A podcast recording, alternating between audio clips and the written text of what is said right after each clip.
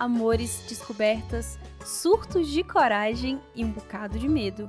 Viagens para o outro lado do globo e o mundo virando de ponta cabeça.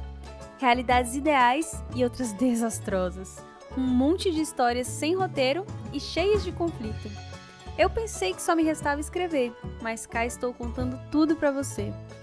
Meu nome é Lana Moreira e nesse podcast você vai ouvir os textos que eu não guardei para mim. Afinal, melhor para fora que aqui dentro. Oi, outsiders! Como é que vocês estão?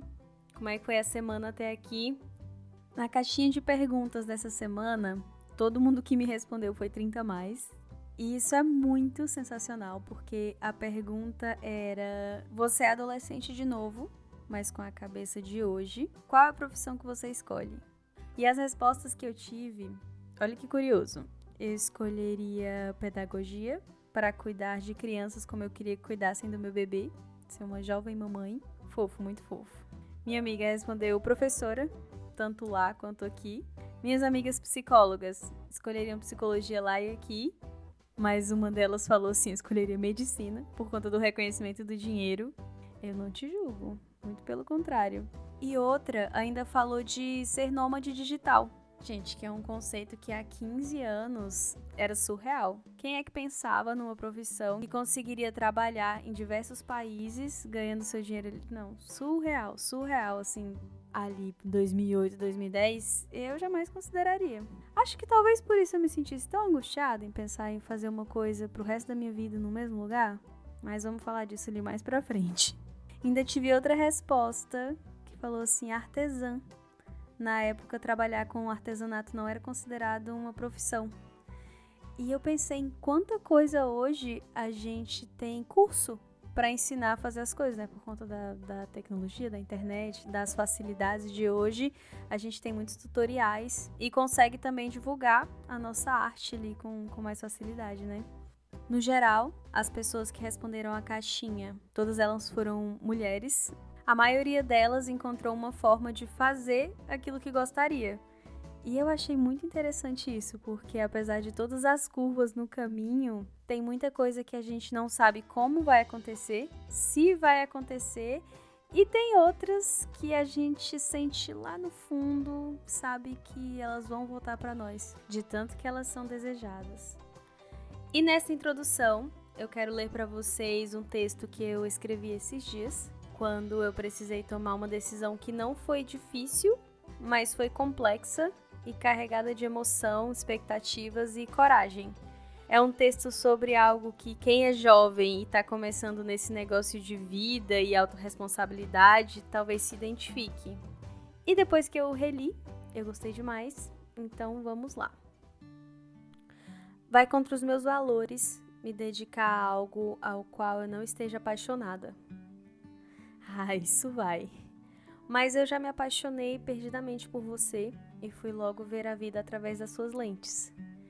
Todos os dias você era um alimento, uma companhia, uma necessidade, até se tornar lentamente um dever, uma obrigação interminável que me tirava, mas me recompensava e me dava tudo o que eu queria. Se tornou uma relação de uso. Eu permanecia com você e você me mimava, até não ser mais suficiente. Você não entendeu bem porque eu queria partir e eu não me demorei em explicações. Quando falavam de você para mim, eu dizia que estávamos só dando um tempo. E talvez eu até quisesse acreditar que você seria o amor da minha velhice, aquele para o qual a gente volta mais madura e consciente da brevidade da vida. Eu fui embora e não olhei para trás, mas quem me via me vinculava a você. Até quem não conheceu a gente junto falava sobre como a gente combinava. Com o coração cansado, eu voei para longe, mas o seu fantasma sempre me acompanhou. As lembranças e tudo que poderia ter sido. Até que eu não pensei mais em você. Conheci muita gente que não sabia da gente, e quando me senti pronta para mencionar seu nome, muitos até se surpreendiam. Até que eu tentei voltar e você me recebeu, mas o ressentimento era quase palpável. Você me acusou de te usar para conseguir o que eu queria, mais uma vez, e me garantiu que agora não seria tão fácil. agora você era outra, evoluíra, estava mais complexa e sabia se valorizar. E eu paguei caro por mais essa aventura. Mas mais uma vez, os ventos não estavam ao nosso favor e desertamos. Você dessa vez não sentiu tanto, ainda se surpreendeu, mas já esperava que pudesse acontecer. As pessoas então pararam, educadamente, de mencionar seu nome para mim, mas era impossível não lembrar. A maioria das minhas amigas te conhece bem. Quantas vezes saímos juntas e você era o centro das atenções? E eu não falo isso com ressentimento ou inveja, eu reconheço quanto você é linda e pode até não se dar bem com todo mundo, pode ser intragável às vezes por ser muito verdadeira, mas o que você faz pelos outros é louvável. Eu te admiro muito e nunca neguei o quanto você me ajudou quando eu mais precisei. Aliás, até no ápice da nossa separação, eu sempre fiz questão de falar como você me salvou. Como eu estava perdida, sem rumo, e você me estendeu a mão, generosamente, e me abriu os olhos. Eu pensei que você queria me prender no mesmo lugar para sempre, mas o mundo mudou e a gente também. E hoje eu ressignifico toda essa trajetória para dar a mão para você e continuar de onde paramos. E o que vai ser diferente dessa vez? O meu compromisso com você e cada espaço em mim que agora está aberto e preparado para você preencher. Eu mal posso esperar pelos caminhos que vamos trilhar e eu sei que uma relação assim é bonita ao ponto de acolher e curar. Porque o amor faz isso. E a ciência também.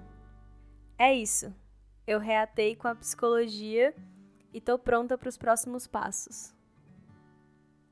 Ai, muito bom, né? Olha aí, a minha cota de textos românticos dessa temporada está oficialmente gasta. Ai, ai, mas sim, quem aqui à beira dos 30 anos, já pensou: o que que eu vou fazer com a minha vida? Se você está ouvindo esse podcast, a grande chance é que já tenha se perguntado sim. Mas hoje eu vou falar de vida profissional, o que já pode delimitar um pouco essa angústia, ou não? A vida se desdobra em vários caminhos e possibilidades, e com a tecnologia dando um balão na gente a cada manhã, a chance da gente estar tá na mesma profissão daqui 20 anos é pouca. E se estivermos na mesma profissão, muito provavelmente o modo como a gente a realiza vai estar tá bem diferente. Então hoje eu vou falar um pouco sobre esse conflito pequeno e singelo que nasce quando a gente pensa no que fazer da vida. Sobre escolher e a magia que começa com a escolha. No PAIS, o programa para entrar direto na Universidade de Brasília, a minha primeira opção de curso foi Química. Por que, Lana? Porque eu era apaixonada pelo CSI. Aquele seriado criminológico que as pessoas iam lá investigar os homicídios. Isso mesmo, a série de investigação criminal. Isso que dá você escolher o que vai fazer aos 14 anos de idade. Sim, eu era adiantada duas séries e terminei o ensino médio com 15. Daí o vestibular eu fiz para um curso diferente. Eu fiz para psicologia, já que não dava para eu mudar de Goiás para o Rio de Janeiro para fazer artes cênicas por lá, que era o caminho que eu achava necessário. Mas sabe o que eu queria estudar mesmo, assim no fundo do meu coração? Jornalismo. Uhum, jornalismo. Porque eu sempre gostei de escrever, de me comunicar. E meu pai não deixou, porque a filha de um colega tinha cursado e já estava formada e desempregada. Meu pai queria mesmo que eu fizesse direito. E dentre todas essas opções, eu fui fazer aquilo que era sensato: direito. Então eu cedi, comecei, fiz um semestre, enquanto estava fazendo um trabalho na faculdade, eu fui para a biblioteca encontrei um livrinho de bolso que falava o que, que era a psicologia, os principais autores, bem apelativo, bem chamativo. E um mês depois, eu trancava o curso de direito e ia perseguir este novo sonho que era a psicologia. Isso tudo aos 16 anos agora. Vamos lá recapitular as minhas opções: artes cênicas e química, por conta das coisas que eu assistia, jornalismo, porque eu queria viver escrevendo, direito porque o meu pai queria, e eu queria muito agradar o meu pai, além da garantia, bem entre aspas, de ter um emprego assim que eu me formasse, ou passar num concurso bem legal. E a psicologia, que me ajudava a me entender e parecia promissora, e a minha mãe também ajudou aí nessa escolha. Além de tudo isso, no contraturno da faculdade, eu escrevia poesia, compunha músicas e assistia às séries do Disney Channel. Para além da coerência, existe um conforto enorme na possibilidade. Há uns anos, nessa época de escolha de curso, eu costumava conversar com meu primo sobre como nos sentíamos tão espertos e fortes que poderíamos fazer literalmente qualquer coisa a qual nos propuséssemos a fazer. Se estudássemos direito, conseguiríamos ser bons advogados. Se fizéssemos TI, como seríamos bons programadores? Se fizéssemos economia, mudaríamos o rumo da economia do país e por aí vai. Era só decidir e se dedicar bastante que daria certo. E a gente fantasiava com tudo isso, ao passo que sentíamos dor por todos os caminhos não percorridos. Pouca vida para tanto vigor da juventude, porque o sucesso maior reside sempre na possibilidade. Ah, eu seria uma ótima cantora se eu tivesse as oportunidades certas. Minha voz é tão agradável, mas eu canto. Eu me atrevo a saber se, mesmo com as melhores oportunidades, eu seria uma boa intérprete, gostaria de fazer shows, lembraria as letras das minhas músicas, teria um público. Não dá para saber. Eu nunca tentei. Mas a grande possibilidade de sucesso existe enquanto eu não fizer um movimento em direção a isso. Porque se eu decido e começo a fazer o que eu desejo fazer, o fracasso ou simplesmente o não sucesso é também uma possibilidade. Eu tenho visto tanta confusão diante da necessidade de escolher algo para fazer, para estudar, se dedicar, que rumo dar para a vida depois dos 25 e 30 anos. Eu jurava que depois que a gente escolhesse o que fazer da vida lá na adolescência, isso não seria mais uma questão. Mas tudo tem mudado tão rápido que até o que aparenta estabilidade tem gerado angústia. E então a incerteza bate a porta. Como saber se eu estou fazendo a coisa certa? Escolher é ter que lidar com a angústia de não viver o que você não escolheu e de não saber o que viria dali. Porque na real, se a sua autoestima estiver boa, você entende que não é uma questão de capacidade, que talvez você conseguisse fazer quase tudo o que se propusesse a fazer, igual os adolescentes deslumbrados lá atrás. Mas é acima de tudo uma questão de escolha. E às vezes não escolher o que você pode e gostaria de fazer dói mais do que saber que você não é capaz de fazer esse algo que você queria. Hoje eu vejo que decidir não significa necessariamente não poder fazer outras coisas que você gostaria. Por exemplo, pensar que se eu decidir pela psicologia, eu nunca vou conseguir fazer um curso de roteiro. Talvez ajude pensar que escolher não é o fim da linha, é mais priorizar por um momento. Significa de fato fazer algo, ao invés de ficar só pensando em todos os desdobramentos e possibilidades que a vida tem para oferecer, sem de fato aproveitar nenhuma delas. Não se pode ter tudo ao mesmo tempo, mas dá para ter um monte de coisas se a gente souber esperar por algumas e se aprendermos o quanto antes a abrir mão de outras. Os anos se passam e eu descubro o extremo oposto da minha adolescência, aquele em que muitos não se acham bons em nada, ou que não dão conta de fazer nada. Sentimentos gerados por desgaste, por excesso de comparação ou pelo medo de tentar. Aí eu não acho que a raiz da questão esteja em escolher uma profissão. É mais sobre autoestima, ou até sobre amadurecimento e responsabilidade. É aí que a gente precisa entender algo que não ensinam no ensino médio ou no nosso modelo de produção de profissionais. É que eu devo me importar com a minha individualidade. E agora me bateu um medinho de começar a atender na clínica enquanto psicóloga. Medo de não ser a melhor terapeuta para quem precisar. Eu conversei com algumas psicólogas que eu conheço sobre como se sentir preparado para lidar com as demandas que chegam no consultório, como aplacar a síndrome da impostora, que aparece mesmo quando você sabe que tem algo de valor para oferecer. E uma delas, uma grande amiga, me falou indiretamente sobre quatro recursos essenciais para lidar com esses medos de ser incapaz diante daquilo que se quer fazer o desafio, a constância, o autocuidado e a comunidade, que no meu caso são traduzidos como os cursos e as leituras, a procura constante por conhecimentos de demandas gerais e específicas para fazer terapia, supervisão, que é contar com a orientação de colegas e professores psicólogos mais experientes. Claro que foi uma conversa e eu fui anotando tudo que ela falava no auge da sua experiência de anos de prática pós e mestrado. E depois de tudo isso, ela ainda me disse: Lana, é isso que vai me acolhendo durante o caminho. E ter com quem falar sobre pessoas que te ofereçam insights é um tesouro, um acolhimento em meio a tantas incertezas.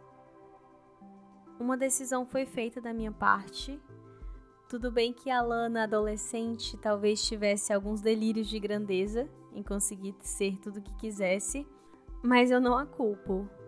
A gente não deve esquecer do nosso potencial e da nossa versatilidade. Eu ouvi no podcast Para Dar Nome às Coisas sobre a diferença entre o que você não quer e o que você não consegue. Às vezes não é que você não consegue fazer algo, você só não quer, não está interessado, não é o que te motiva e por alguma razão você foi levado a acreditar que aquilo ali era o que você queria.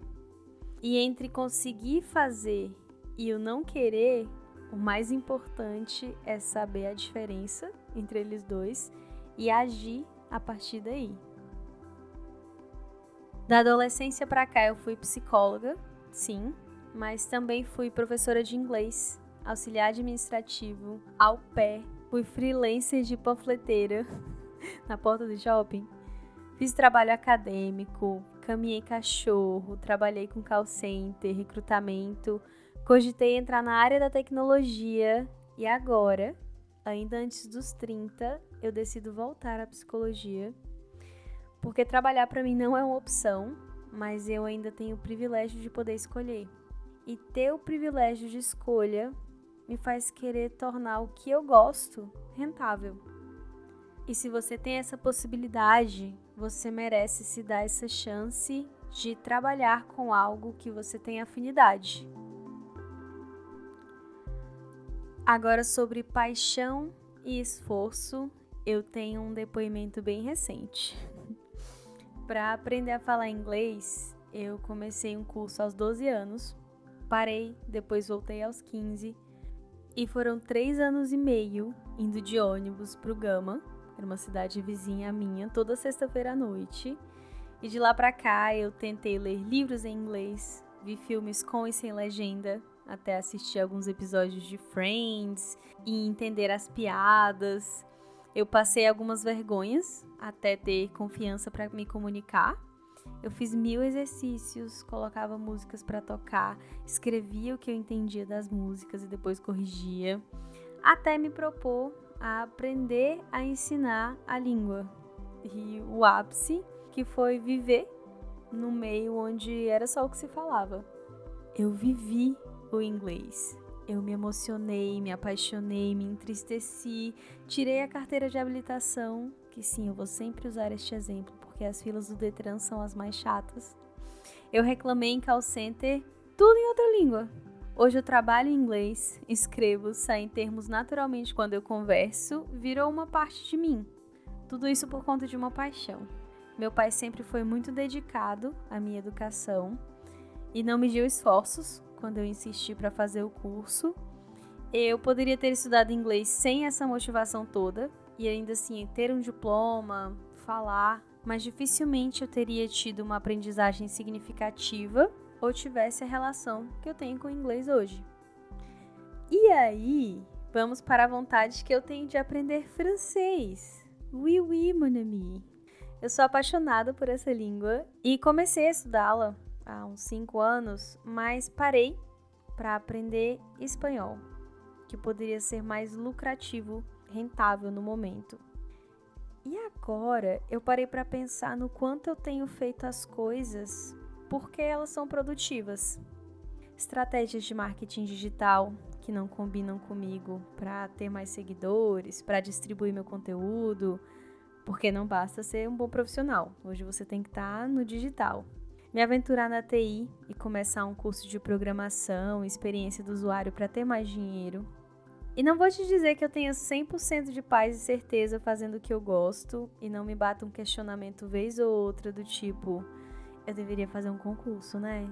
Ou TI é mesmo a profissão do futuro e eu não quero morrer de fome. Mas o que tem funcionado para mim é pensar em estratégias para me manter e ganhar dinheiro fazendo coisas que me deixam inteira. Coisas que, apesar de também serem trabalhosas, eu faço com prazer como voltar para minha área de formação. Você já deve ter ouvido que não dá para viver de paixão e amor não enche barriga, mas eu não consigo resistir ao pensamento e a enxergar que encontrar as próprias motivações e trabalhar e estudar a partir delas é algo poderosíssimo e que também tem um potencial monetizador.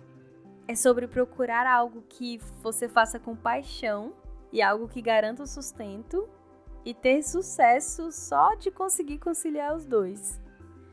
E sim, trabalhar muito, ainda que seja fazendo o que gosta. E tem coisas que a gente ama fazer e que não vão resultar em dinheiro ou em reconhecimento, e ainda assim fazem parte da gente. E por isso precisamos e temos o dever de fazê-las. Um esporte, teatro, uma música, Outras coisas que são mais difíceis de viver dela se você não for um grande sucesso. A gente chama de hobby, passatempo, mas deveria chamar de alimento, porque as coisas que você gosta de fazer podem não alimentar o seu buchinho, mas nutrem a sua alma. E isso é algo para sempre se considerar. Como é que o francês vai me ajudar profissionalmente? Eu não tenho nenhum plano ainda, porque não é esse o objetivo agora, mas não me surpreenderia se em alguma curva da vida esse idioma me trouxer mais oportunidades do que aprender a cantar La Vie en Rose corretamente. Dito tudo isso, uma vez eu estava conversando com uma amiga e ela estava me contando sobre a situação dela ela estava vivendo um conflito muito grande sobre se mudar para outro país ou ficar onde ela tá, sobre se casar ou não, a falta de rede de apoio, o que ela vai contar se ela se mudar, segurança financeira que não está garantida. Ela estava com muito medo, pensava que tinha tudo para dar errado e isso a segurava muito. E mais do que isso, Tava tudo dando voltas na cabeça dela como ideias fixas. E ela se sentia paralisada. Dentre as coisas que falamos, eu perguntei para ela: "E se você fizer o oposto? Pensa no melhor cenário possível. Fazer amigos de cara, ter rede de apoio, seu casamento dar certo, arrumar um emprego bom, a vida ir caminhando. Se tudo isso acontece da melhor forma, daqui a um ano nesse cenário, você tá contente? Você tá em paz? Eu não esperava uma resposta audível dela, então eu continuei instigando. E lá pelas tantas, ela me disse que queria andar na rua e ter um letreiro enorme e luminoso, daqueles de teatro, indicando a ela exatamente o que fazer. E eu, já imersa nas nossas filosofias baratas, disse que esse letreiro existe, ele é enorme, ele tem a resposta certa e luzes radiantes, tão ofuscantes que às vezes se incomodam e que a gente coloca num quartinho específico do peito, cobre com uma lona bem escura e tranca a porta. Mas ele tá lá. E ele diz exatamente o que a gente gostaria de fazer. e quase sempre não é o caminho mais fácil. Mas ele não é barulhento, então se você quiser vê-lo, você precisa abrir a porta, tirar a lona, olhar para ele no seu silêncio. E aí a gente começou na viagem, né? Quantos letreiros desse eu já segui e quantos deles eu ignorei? Alguns deles me guiaram até aqui. O seu aqui é um bom lugar? Se não, a boa notícia é que sempre tem mais luzes no caminho. E eu sei que tem algo de certo nisso por conta da minha bússola interna. Toda vez que eu vejo alguém fazendo algo que realmente gosta e conseguindo ganhar dinheiro com isso, eu fico meio ressentida. Poxa, que vida injusta, porque outras pessoas conseguem o que querem, conseguem fama, sucesso ou simplesmente se manter com o que gostam. E é por isso que eu acho tão importante tentar. Fazer o que eu sinto vontade, mesmo com medo de arriscar e com várias incertezas que surgem. Enquanto isso, a gente vai se mantendo financeiramente do jeito que consegue, mas sem perder de vista o que realmente queremos, para um dia chegarmos lá. Pois, como diria Sartre, o filósofo existencialista, porque agora eu voltei para a academia, então não espere menos de mim.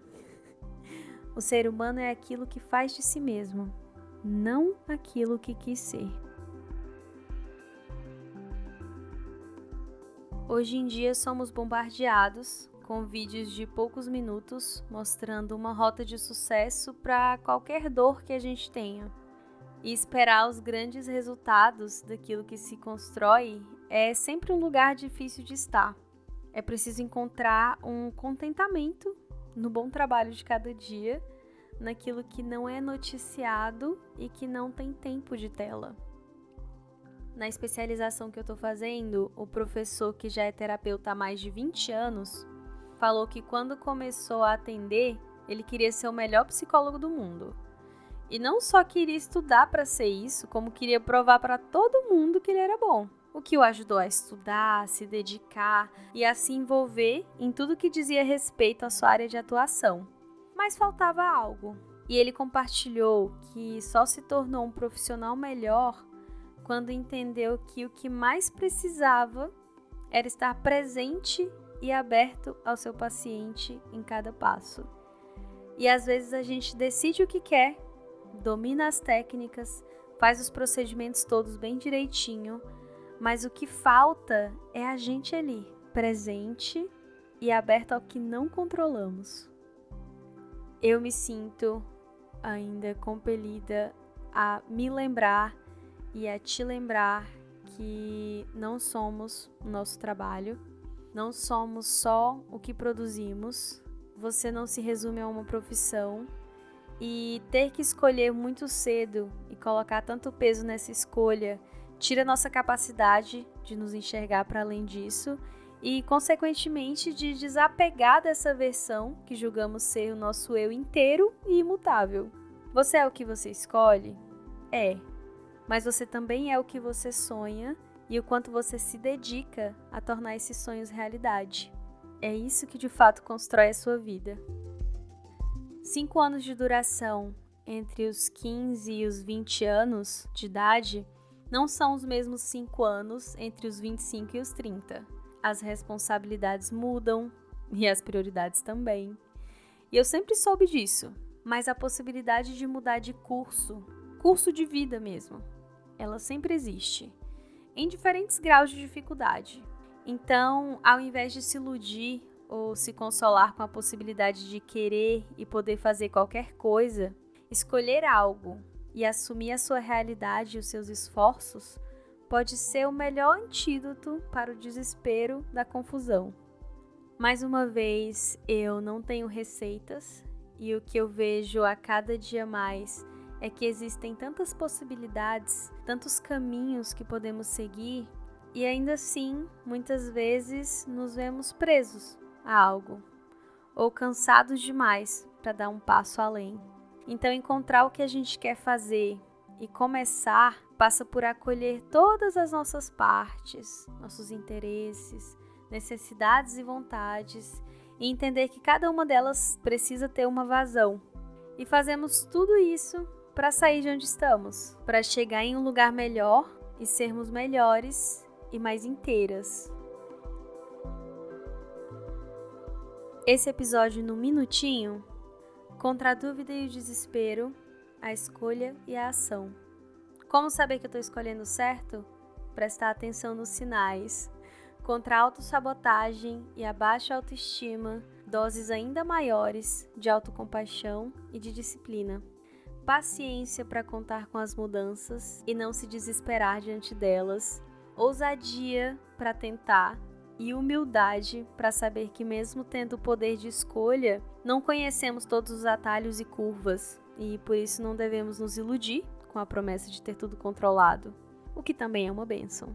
E muita, muita coragem para construir todos os dias esse pedacinho da sua vida.